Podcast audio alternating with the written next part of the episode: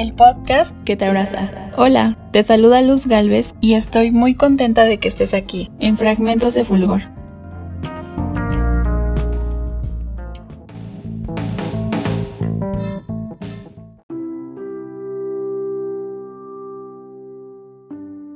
Estoy muy contenta por estar nuevamente aquí en el podcast que te abraza.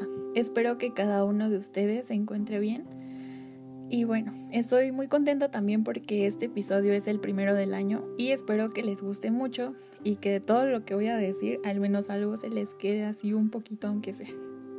Hoy quiero tocar un tema que probablemente nos hemos cuestionado muchos de nosotros y va un poco de la mano con mi antiguo episodio llamado ¿Realmente tienes lo que deseas? Si no lo has escuchado, te invito a que lo hagas. Está súper padre. pero bueno, hoy por la mañana he estado en Facebook Qué raro, ¿no? y me encontré con un anuncio que me dejó pensando mucho. Y es que después de leer la publicación me hice una pregunta. Para nosotros actualmente, ¿qué es el éxito? El anuncio trataba de conseguir más seguidores para las páginas y por ende ser popular. Pero a ver, socialmente tenemos muy claro lo que es éxito. Antes éxito era tener una oficina como muy elegante, vestirse elegante también, tener muebles caros y verte pues, no sé, como muy estudioso y preparado y tener una maletita para llevártela a tu trabajo a tu oficina. Eso era éxito. Hoy, éxito son los likes, los followers, carros lujosos, relojes super ultra extravagantes y a ver, todo esto de los carros y los relojes lo entiendo ¿A quién no le gustan las cosas lindas? Pero incrustar diamantes o forrar de oro, por ejemplo, la funda de un celular, eso yo ya no lo entiendo. Y siento que hemos llegado a ese punto de incrustar diamantes en fundas, porque neta hay quienes lo hacen. Creo que es porque ahora hay más para comprar y todo cambia súper rápido. Las modas cambian muy rápido y sin embargo, aunque haya más cosas para comprar, hay menos satisfacción propia. ¿Por qué? ¿No debería ser al revés? Y no sé, es curioso, pero todo nos empuja a llevar esta idea de éxito. Redes sociales, revistas, series, publicidad. Y aquí es donde comienza la comparación. Nos dejamos llevar por todo esto que vemos y comenzamos a crearnos un concepto diferente de éxito.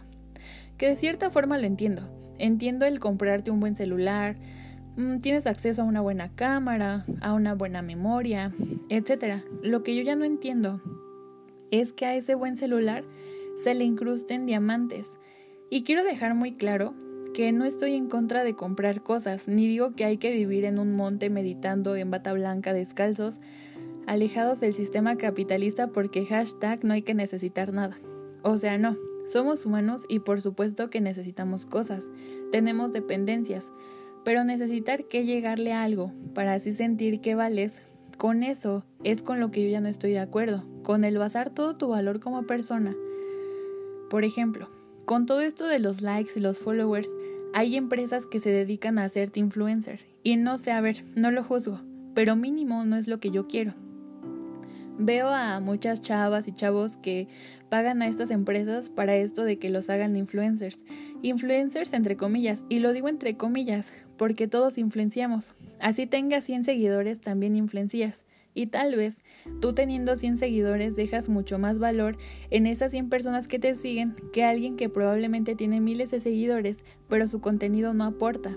Y las personas cuando salen de su perfil terminan sintiéndose peor en lugar de haberse quedado con algo valioso de ti.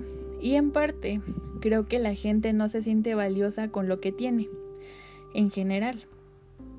Porque tal vez eso que tanto estás persiguiendo y que ni siquiera elegiste a conciencia y solamente te compraste esa idea porque es lo que todo a tu alrededor te vende, tal vez eso no es lo que tú quieres y tal vez éxito para ti significa otra cosa, solamente que no has indagado más. Yo hace tiempo decidí que éxito es sentirme bien y no es sentirme bien aquí en el presente y ya, fin, el futuro no importa, sí importa. Y claro que quiero alcanzar cosas y sí tengo metas y sí, también en el futuro me gustaría poseer cosas y también tengo anhelos, pero yo no quiero vivir frustrada en el presente porque no le he llegado a eso que quiero. Éxito para mí es el proceso, es el día a día. Son todas estas pequeñas o grandes cosas que haces hoy para obtener eso que quieres en el futuro y disfrutarlo. Disfrutar el hoy, neta. Neta, esto que vivimos, ay, no sé, van a decir que estoy loca, pero siento que es como si fuera una simulación y que la vida es como un juego.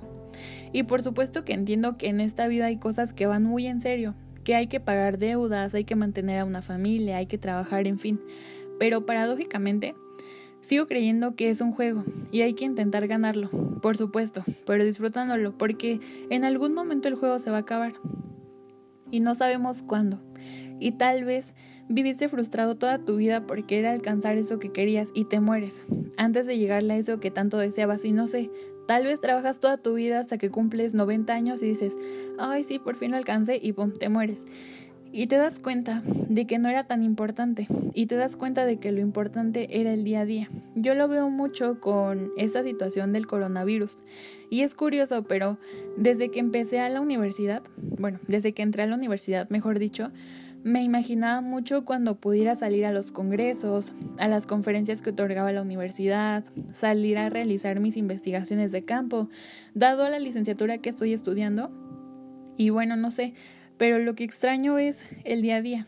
Lo que extraño son mis clases presenciales, ver a mis amigas, ir a la cafetería, cosas que en el momento me parecían cotidianas, ahora me doy cuenta de lo valioso que fueron esos momentos.